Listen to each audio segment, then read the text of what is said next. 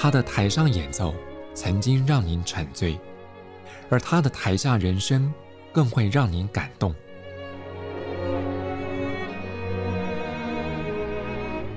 国家交响乐团爱乐实验室 Podcast 名家登场，有生命的音符只为您演出。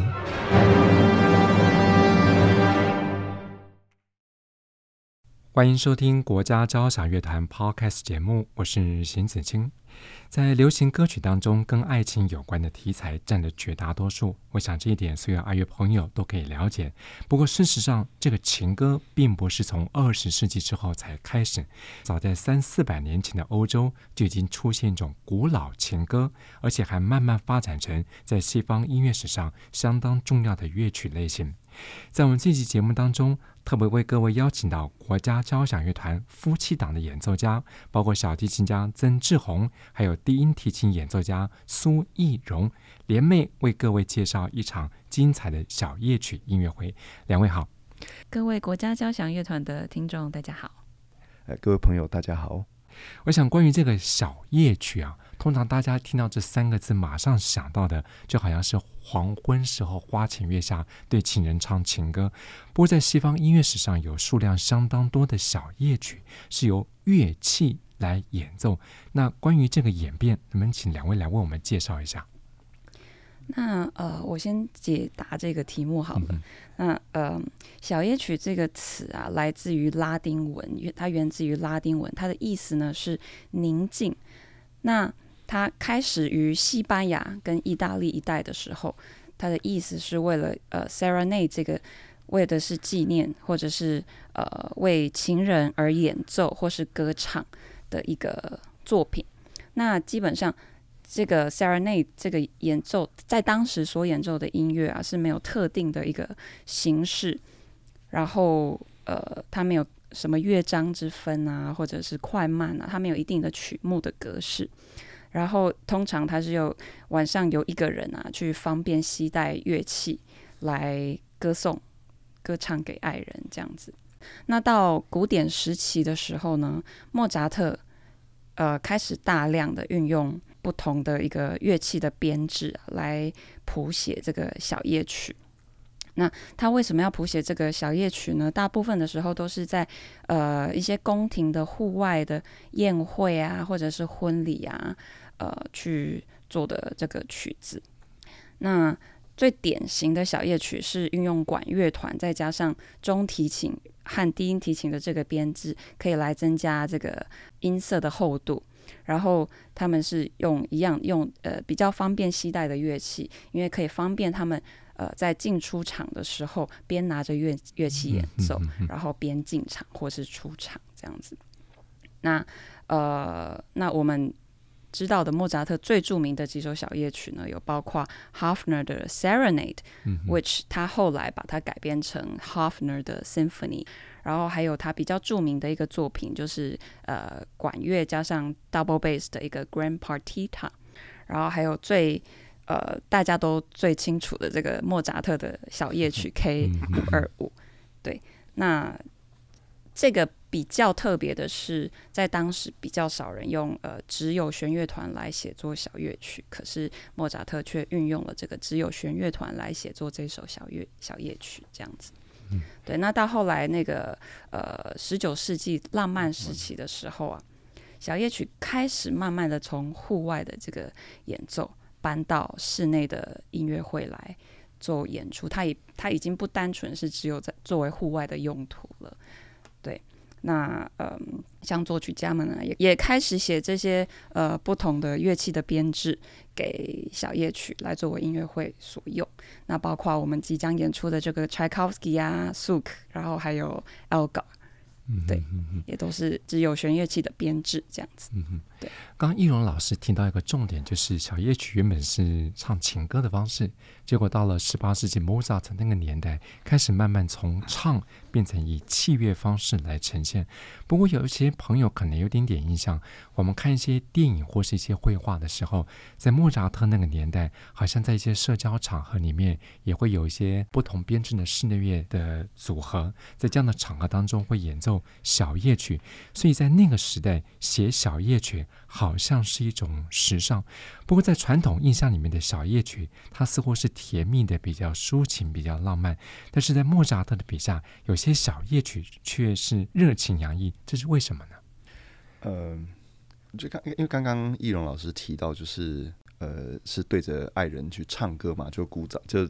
就是勾扎爱情歌这样子，所以我们就可以想象说，当时其实最早它是就像是呃很多那呃动画也好啦，或电影也好，会那种带着一支吉他，然后对着窗台上的 这是女孩这样子。但是到后来呃慢慢就是说演变成契约这样发展，就是说。因为他的呃取向，观众取向已经不一样了。因为他呃除了说这个呃呃器作为器乐演奏以外，还有一个非常重要的功能，就是在社交场合有点、哦、呃、嗯，也不是说作为暖场，就是我觉得是一个在氛围气氛上能够让整个呃氛围是轻松的。我我想在贵族们在聊天的时候，总不会突然梆梆梆梆这这命运这种东西，这不太可能嘛。那所以呃或者是说嗯。呃呃，就是用那种很很很浪漫、很会这勾起人的情，这个这个感情的这种这种情歌，毕竟在场那么多人，总是很奇怪。所以我觉得整个音乐的取向就变得比较呃轻松，然后比较嗯怎么说，就是让让气氛比较比较高雅、比较典雅，但是又又不会太沉重。所以我觉得在这个音乐整个整个他所扮演的角色，因为。呃，你的场合不同，然后面对的听众跟跟他的取向也不同，所以我觉得他在音乐风格上其实也就做了一些呃，其实很自然的一个调整，这样子。嗯、所以简单讲起来，在那个时代，小夜曲有点像是社交场合当中的气氛的润滑剂。我想感觉比较像是、嗯嗯、对，嗯。不过在我们的听众朋友当中，也许有些人才刚刚入门，但我们通常提到了小夜曲之外，可能还有人看到是另外一个名词，叫做夜曲。那一字之差，好像就是两种完全不同的音乐氛围了。对，那呃，夜曲跟小夜曲最大的差别呢，就是呃，小夜曲是比较歌颂给呃另外一个人去所呃唱的曲子嘛。嗯嗯，那夜曲呢是比较。呃，针对自我抒发情感去做出来的作品，那小夜曲一般在呃曲风上面呢是比较轻快一些些的。那夜曲在呃风格上面比较线条性比较长，然后呃曲式其实也不太一样。小夜曲的话是呃大概是四到十个乐章左右的一个。曲目的格式，那夜曲的话是从大概三段，大概有两到三段的主题所所形成的一个作品。这样子，就是一个单一的乐曲，单一乐章。对，嗯嗯嗯。所以听到易容老师这样讲，我也许可以建议听众朋友们，呃，不只是在二月二十五号礼拜五晚上七点半到台北国家音乐厅欣赏国家交响乐团策划演出这场小夜曲夜未眠音乐会，其实还可以自己去延伸聆听，找找看刚刚易容老师提到像是肖邦的夜曲或是佛瑞的夜曲，来两相比较之下，我想。八九不离十都能够抓得出来，所谓小夜曲这种音乐所要呈现出来的风格。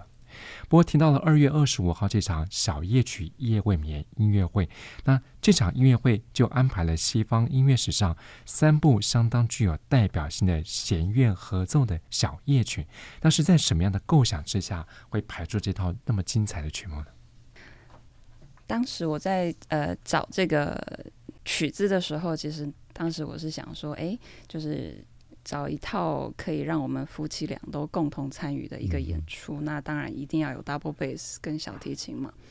那呃，因为室内乐的话，有 double bass 的曲目其实非常的有限，不像是小提琴、中提琴、大提琴，其实在室内乐曲目上的选择性是非常的多。那所以 double bass 我就想到，哎，其实我觉得小夜曲是一个非常非常好听，然后而且也。不同于呃一般的一个室内乐的一个选择啦，因为比较少人会想说用小夜曲来当当做主题，把三首不同风格的小夜曲放在同一场音乐会里面。那所以呃当初，然后同时因为我们呃每个乐季的主题也是都有，就都有一定的一个主题嘛。那所以我们也要哎。呃想出这个符合 NSO 这个整个月季的这个主题来来想曲目。那那所以当时就觉得，哎，这三首小夜曲是一个非常非常非常好听，然后也容易让听众呃入门的呃曲子这样子。嗯、对，而且虽然没有人唱，但是音乐里面表达出来那种浓情蜜意，也很让人陶醉。对，对，这个其实这这套曲目，我们当初也说实在，一开始其实非常单纯啦，就是其实就是我们想拉，因为很好听，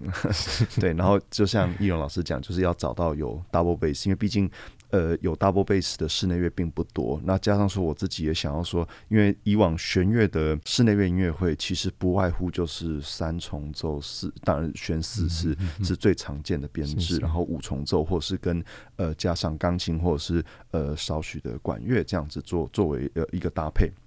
那我就在想说，有没有可能是用室内乐的方式，但是又能够营造出。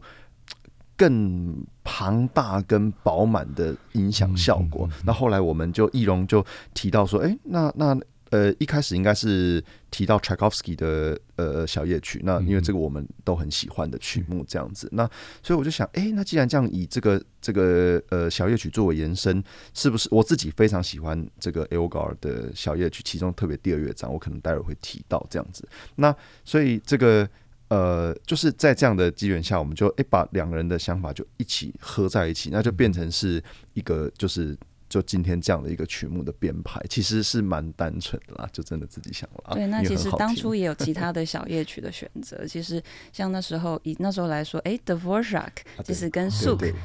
配在一起，其实是一个更好的一个选择嘛。那当时为什么没有选择 Dvorak？是因为我们刚演过，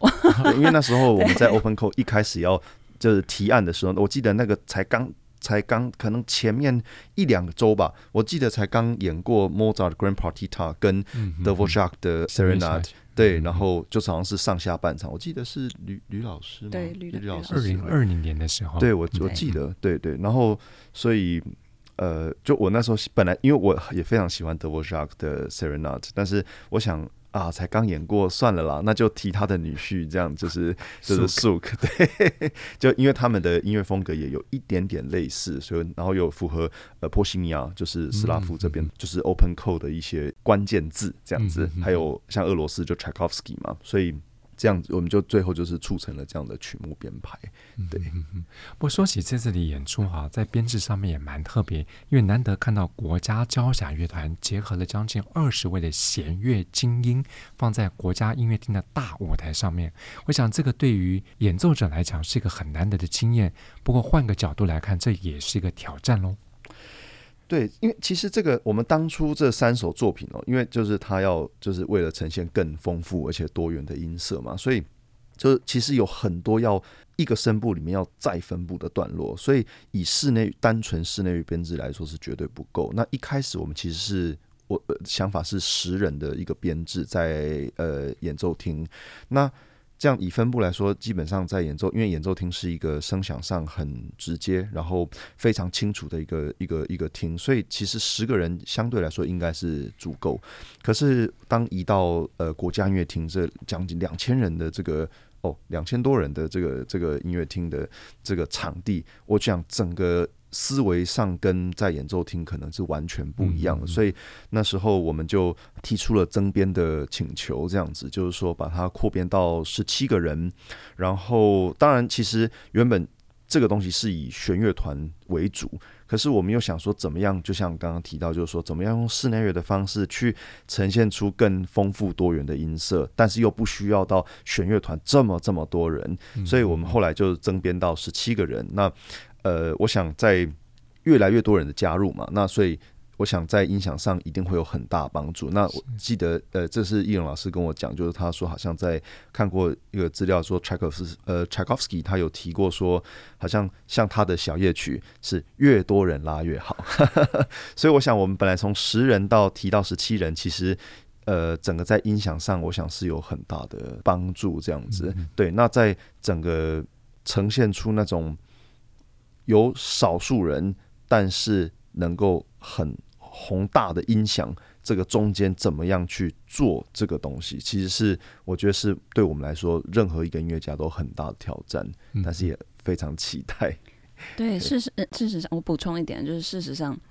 呃，Tchaikovsky 他在做这首小夜曲的时候，本来他并不是要做小夜曲的，他想要用这首曲子来作为一个交响曲。其实，所以他当时在做呃写出这首小夜曲之后，他说过说说过一句话，说呃这首曲子的人数如果越多的话，越符合我希望出来的效果，哦、这样子。对，那所以我想在对人数上面的增增加是是有非常大的帮助，对。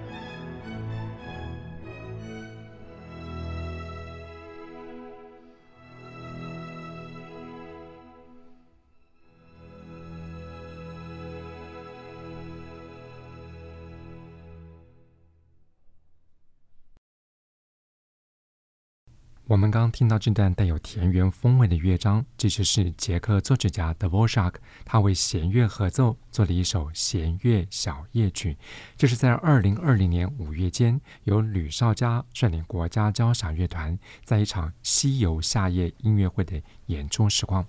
在今天节目当中，为朋友们特别介绍了在二月二十五号在国家音乐厅即将登场的小夜曲夜未眠音乐会。我们也特别请到了国家交响乐团小提琴家曾志宏，还有低音提琴演奏家苏奕荣两位老师来跟各位朋友先做空中导聆。不过，刚刚这个奕荣老师跟志宏老师都提到，在这场音乐会当中，以十七人的弦乐团编制，希望以这么精简的人数组成。来营造一个又温暖又甜蜜又带有宏伟饱满音响的演出。不过这场音乐会当中，我们似乎没有看到任何的指挥编制，所以对于这个乐团的领头者，也就是首席来讲，也是一个挑战喽。对，因为我想这个，呃，我觉得有指挥跟没有指挥，其实对于音乐来说，我觉得都都很好。他其实没有说呃比较说是哪一个比较。理想。那有指挥，我觉得就是说，在整个呃，大家其实可以很直观、很直觉的，就是说，我们呃跟着音呃指挥的音乐走，那他的手势、他的任何一个表情、呼吸这些，带给嗯呃，呃音乐家其实都是很直觉的，因为我们就是那大家会朝向，就是尽可能的去呃。呃回应或者是表达指挥想要传达的东西。那这个是我们一直在在向交响乐团工作的时候，其实也在做的事情。那没有指挥的时候，呃，我觉得那是完全另外一个乐趣所在，当然也是挑战所在。就是说，呃，没有指挥的时候，大家也不是说就是。呃，没有了一个呃，怎么讲，往中间集中的这种、这种、这种向心力。对对对，嗯、其实应该说反过来是说，是由每一个人他去创造出这个能量，去往中间聚集。嗯、那当然，呃，虽然说我觉得首席在这个、这个、这个呃所谓领奏的这个环节是很重要，但我觉得其实呃每一个人都非常非常重要，因为从从从。Double bass 最低音 cello viola，然后 second violin first violin，整个这样子上来，其实我觉得没有一个人是呃被动的呀，他其实应该是就是每一个人都主动，但是我们在主动过程中，我们透过排练，透过讨论，然后去去得到一个呃很很。大家都能够认同，而且很能够说服每一个人的这个音乐上的一个诠释跟跟一个方向。那我想在演奏上，大家因为毕竟都是同事这么久了，那大家其实也有相当好的默契跟跟这个感情这样子。所以我觉得这个在像这样没有指挥挑战，我觉得是一个其实大家都蛮期待的，就是会说，因为毕竟呃。呃，有指挥久了，其实大家当然也就是哦，也习惯这样的一个工作模式。可突然间没有指挥，其实一开始我想大家都当然会有一点点的混乱的了。那我觉得这也就是说，在排练过程中，我们必须要对总大家对总谱，然后呃每一个人其他人在做什么，不是只有自己的呃部分这样子。那这个是一个我觉得。最我最期待也是最好玩的部分。诶，这样讲起来，虽然没有指挥，好像没有一个领头者站在前面，但是从另外一个角度来看，越是没有指挥这种 ensemble 室内乐合奏，反而凝聚力更强，而且大家展现的默契也就更密切。对，因为它可以非常非常的自由，它可以，它可以，因为这个东西，我想不是一个人说了算，他他可以非常的呃。开放，它没有任何的框架，没有任何，就是说，它并不是由一个人的意志所完成的。我觉得这个是一个在呃无指挥领奏中非常重要的一环。但是，当然，当大家都有意识，大家都就是呃都有意志的时候，怎么样去统合这个东西，变成一个。呃，一一致的一个一个一个，然后而且是一加一大于二的这样的一个堆叠，然后把它送出去给听众。我觉得这个是是。是一个，我觉得是相当大的挑战，就这很难用言语来形容。不想讲起来，不只是音乐上面的交流，同时也是像是一种某种人际关系上面的互动的一种挑战。呃、不会啦，大家感情都很好，所以对。好，那既然我们提到了这场演出，刚刚也一次跟各位提到，有三个不同时期、三位不同作曲家在弦乐小夜曲这方面的琢磨，那其中一位。我想也是大家并不陌生，就是在二零二一年国家交响乐团的年度乐季里面，他的有部作品曾经举行了台湾的首演。这位是捷克作曲家苏克，那一次是由吴耀宇指挥国家交响乐团演奏了苏克的《阿斯拉耶尔交响曲》。不过这一次要演奏的苏克的作品，他在风格上面比较甜蜜，而且是他十八岁好像初恋的时候写下一部弦乐小夜曲。是，那呃，我先稍微讲一下苏克跟呃这个他的妻子，也就是他的爱人之间的关系哈。他跟呃他呃妻子的父亲，也就是 Dvorak，其实是也这个非常棒的、非常好的一个师生的关系。嗯、他苏克在十一岁的时候就进入了布拉格的音乐院，然后呢，嗯、呃。Dvorak 是在在他之后才进到这个音乐院教书的。那呃，苏克为了要跟 Dvorak 在学习，所以他他又多留在音乐院待了一年这样子。那他后来他不但变成了 Dvorak 最得意的门徒，然后也爱上了 Dvorak 的女儿，然后娶她为妻子。哈，那关于呃他为什么会创作这首 Serenade 的动机是有。不太一样的说法，呃，第一个呢是是就是刚刚呃我们主持人子清所说到的，就是他因为思念他的爱人，也就是 Dvorak 的女儿所做出来的这个 Serenade。然后有另外一个说法是，因为 Dvorak 在呃教导 Suk 的过程，呃，他发现 Suk 他有非他的音乐创作出来的音乐大多是非常沉重，然后非常非常的忧郁的。所以呢，呃，Dvorak 就在某一个夏天，他就鼓励这个，就建议 Suk 说：“诶，如果现在是夏天嘛，那呃，你要不要做一些诶比较轻快一点、活泼一些的曲子，来转换一下自己的心情？”然后，嗯，所以他在一八九五年的时候呢，就呃首演了这首呃 Suk 的 Serenade。然后在首演的隔年，呃，经过 Brahms 的推荐呢，他就出版了这首曲子。没想到这首曲子一出版，就让我们的 Suk 这个名声大噪哦。嗯嗯。然后，嗯，呀，就开始有他的个人的一个生涯开始这样子。这也是无心插柳柳成荫。不，同样是带有民族风味的作品，在这场小夜曲夜未眠的音乐会的下半场，也是整场音乐会的重头戏，就是俄国作曲家柴可夫斯基的弦乐小夜曲。柴可夫斯基他在呃，应该是一八八零年的时候，他在乌克兰写了这部作品，这样子。那呃。我想，当时因为乌克兰当时还是俄罗斯帝国的一部分，所以应该是没有像现在那么就最近那么剑拔弩张了。但是，呃，应该算是当时的环境背景，这样应该是蛮蛮算是和平了。其实，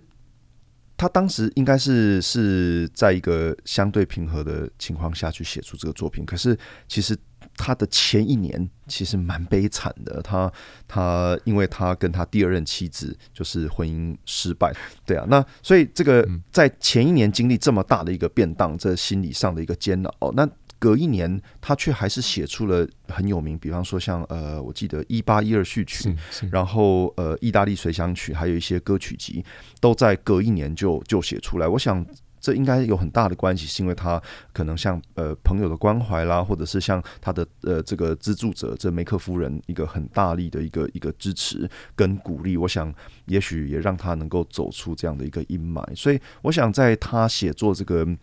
呃弦乐小夜曲的这一年，应该相对来说应该是属于一个他蛮嗯全心全意走入工作的一个状态。那他这个像刚刚易容老师有提到，就是说他这个是在呃，是原本可能是以交响曲的一个一个一个意图，这个这个企图心在写这个东西，因为毕竟音乐整个是很宏伟的，它的整个整个架构各方面。但我觉得他最终呢，还是回归到就是只编制上只给弦乐的一个小夜曲。那呃，我想有很大的一个程度，再回来看这个之后，就发觉说，哎，其实有非常多。这个他的在这个莫扎特的影子，就是说，不管是在整个音乐呃风格，或者是这个曲式的规格上面，他其实整个写作上都都都可以看到一些段落会有这种莫扎特的这种旋律性的影子。当然，他还是最终他运用他所谓我们这个柴式风格的这种这种呃旋律这种很优美的旋律手法去包装跟诠释。可是我觉得这个也就是很很。嗯，这个吕老师讲过，这个有一个很很好的关键字，我很喜欢，就是叫奇妙的调和。对，就是这个这个东西，它就却融巧妙去融在一起。对，那所以我，我我想这个呃，我稍微简单介绍一下这个四个乐章，就是它，因为这个刚刚子清哥提到说，呃，就是民族风格的这种音乐，那它其实第一乐章当然就很标准，其实就是一个一个奏鸣曲式乐章，它是它前面这一段非常的呃精彩，就是。很澎湃，然后很鼓舞人心的这样拉开序幕。那到第二乐章呢，就是一个很标准的华尔兹，一个圆舞曲的乐章。那这个我想这全世界都非常非常有名，因为它被用在很多的电影或戏剧，像包含这红遍全世界的《鱿鱼游戏》里面也有这样的一个一个一个运用这样这个圆舞曲的片段。那像第三乐章呢，它其实是一个呃悲歌。那这个 Elegy 这个悲歌，它其实。不见得只是描述呃悲伤的情绪。它其实作为很多斯拉夫的作曲家，很爱用这样的一个曲式，像德沃扎克也是，嗯、就是说他们作为呃 Elegy 或是敦卡这样的一个曲式，去描绘呃内心很很很触动人心的这样的一个情感。所以它其实不一定是真的是是很呃悲伤。像比方说这个乐章中段有一段呃像呃中低音乐器是用呃 pizzicato 拨奏在。在呃伴奏这个东西，呃伴奏小提琴，那呃就是一一一个一段之后又换成呃中提琴跟呃我记得是大提琴会一起齐奏出同样旋律，这个时候就其实它就是一个大调，所以它也不是说真的是永远都是小调在在很悲伤这样子，就是它其实是很好听，但是表达情感，但不一定真的只是悲伤。那我们到最后一个乐章。这个在标题上他写 Finale，但是他挂号写一个，我记得是什么 Tema Russo 还是 Russo 之类的，就是俄罗斯主题。嗯、那在这一个乐章里面，呃，柴可夫斯基特别采用了呃，在牧场上跟呃在绿苹果树下吧这两首这俄罗俄国的民谣作为一个题材去呃发挥他的他的音乐，去延伸他的主题。那呃，所以我觉得这个这个是。很明显，就是说，在其实虽然很多人就讲说啊，俄呃呃，柴可夫斯基他是一个，应该说俄国有一些人会抨击柴可夫斯基，说他其实是呃怎么说，就是啊都模仿人家西欧的那个作曲啦，怎么样？那没有我们这俄国的精神啦什么的。可是其实柴可夫斯基他其实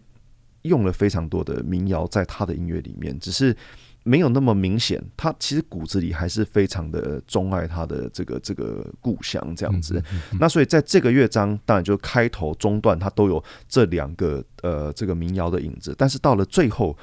他突然接近尾声啊，没有到最后接近尾声的时候，他突然又回到了第一乐章。我们开始讲那个非常宏伟的那个序奏，就是很振奋人心、很鼓舞人心、很光芒的一个一个一个一个段落。那当然就有始有终嘛。他这个这个光芒结束之后，他到了呃，又回到了这个这个第四乐章第一的第一个主题，去作为呃一个变化，然后很这个绚烂的一个一个结尾。所以我觉得这个这个在这样一个呃，我讲的很粗浅了，可是就说在这样的一个这个柴可夫斯基小夜曲四个乐章架构下，我觉得听众可以去听到非常多面向的一个一个音乐。那所以他。这个这样，柴可夫斯基的作曲家也是也是我最爱作曲家之一。这样，那所以呃，我觉得他这样的音乐其实是蛮值得听众真的呃好好的去去嗯、静下来，然后去。感受各个乐章不同的面貌。嗯哼哼，的确，这个将近半个小时的弦乐合奏的小夜曲，四个乐章，刚刚志宏老师也言简意赅为我们介绍每个乐章的特色。不过，在过去，我相信很多的听众朋友对柴可夫斯基最大的认识，更是来自于“旋律之王”这四个字。像刚刚志宏老师也特别提到，这首弦乐小夜曲的悲歌这个乐章里面，柴可夫斯基就把自己对旋律那种与生俱来的美感。发挥的淋漓尽致，而且有时候在些慢板乐章当中，我们反而更能够听到作曲家他好像把内心剖白，透过这样的节奏、这样的旋律，给真诚的告白给所有的听众。所以二月二十五号这场小夜曲夜未眠音乐会下半场，柴科夫斯基就准备在现场，透过国家交响乐团的弦乐精英们来跟您做心情上的交流。不过我们刚刚也提到了有苏克，也提到了柴科夫斯基。两位都是带有民族风格的作曲家，不过相较之下，这场音乐会开场的英国作曲家 Elga 又是另外一种不同的韵味。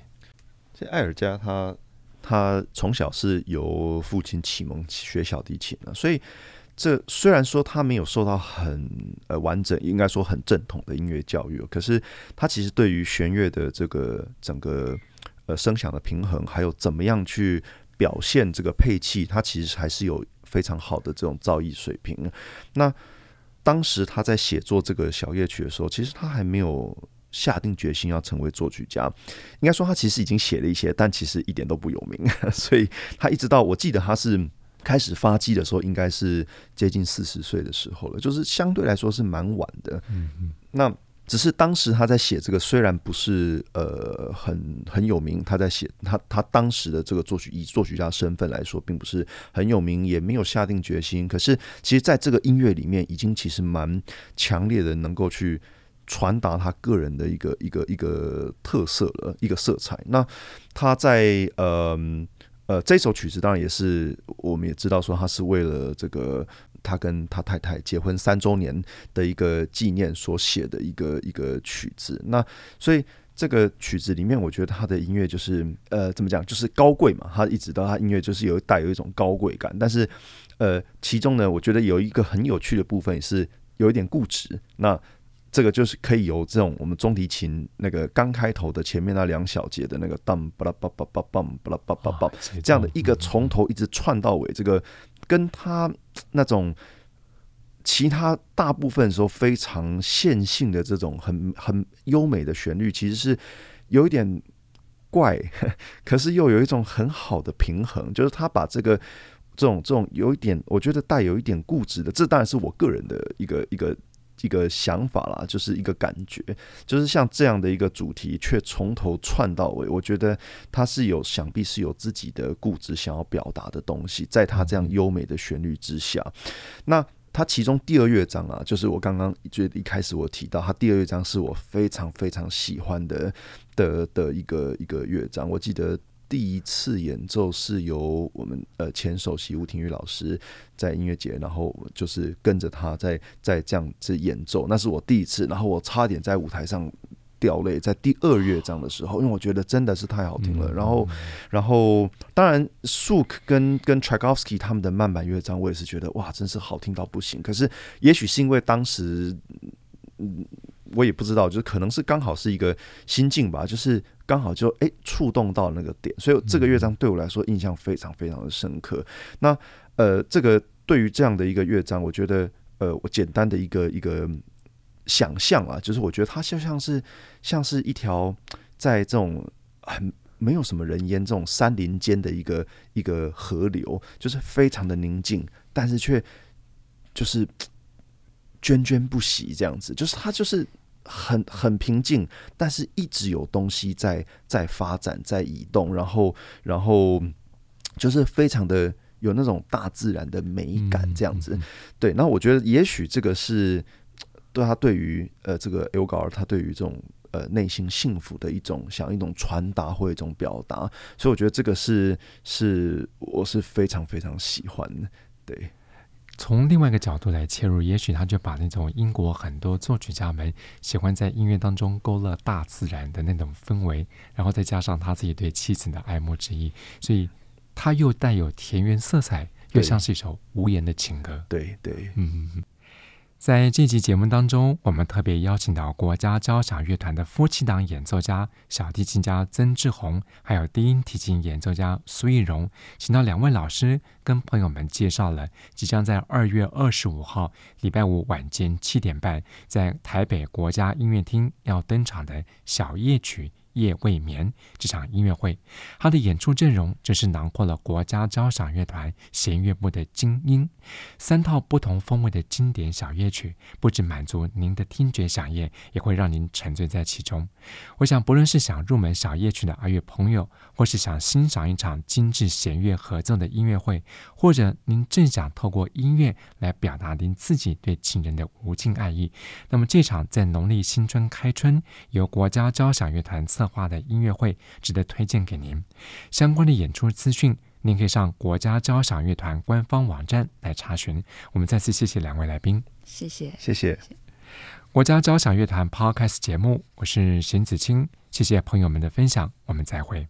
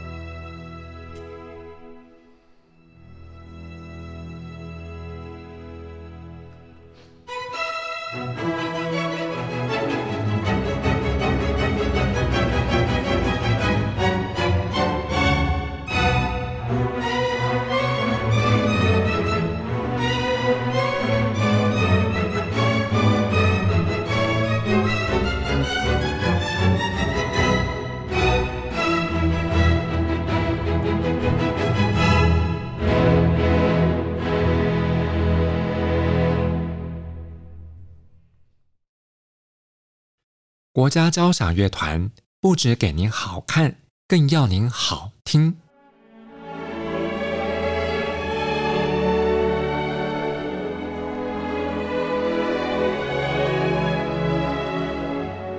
国家交响乐团独家精彩实况，原创 Podcast 节目，舒缓音乐，友善贴心，诚意十足。爱乐实验室 App 温馨登场，请上 App Store 或 Google Play 搜寻“爱乐实验室”。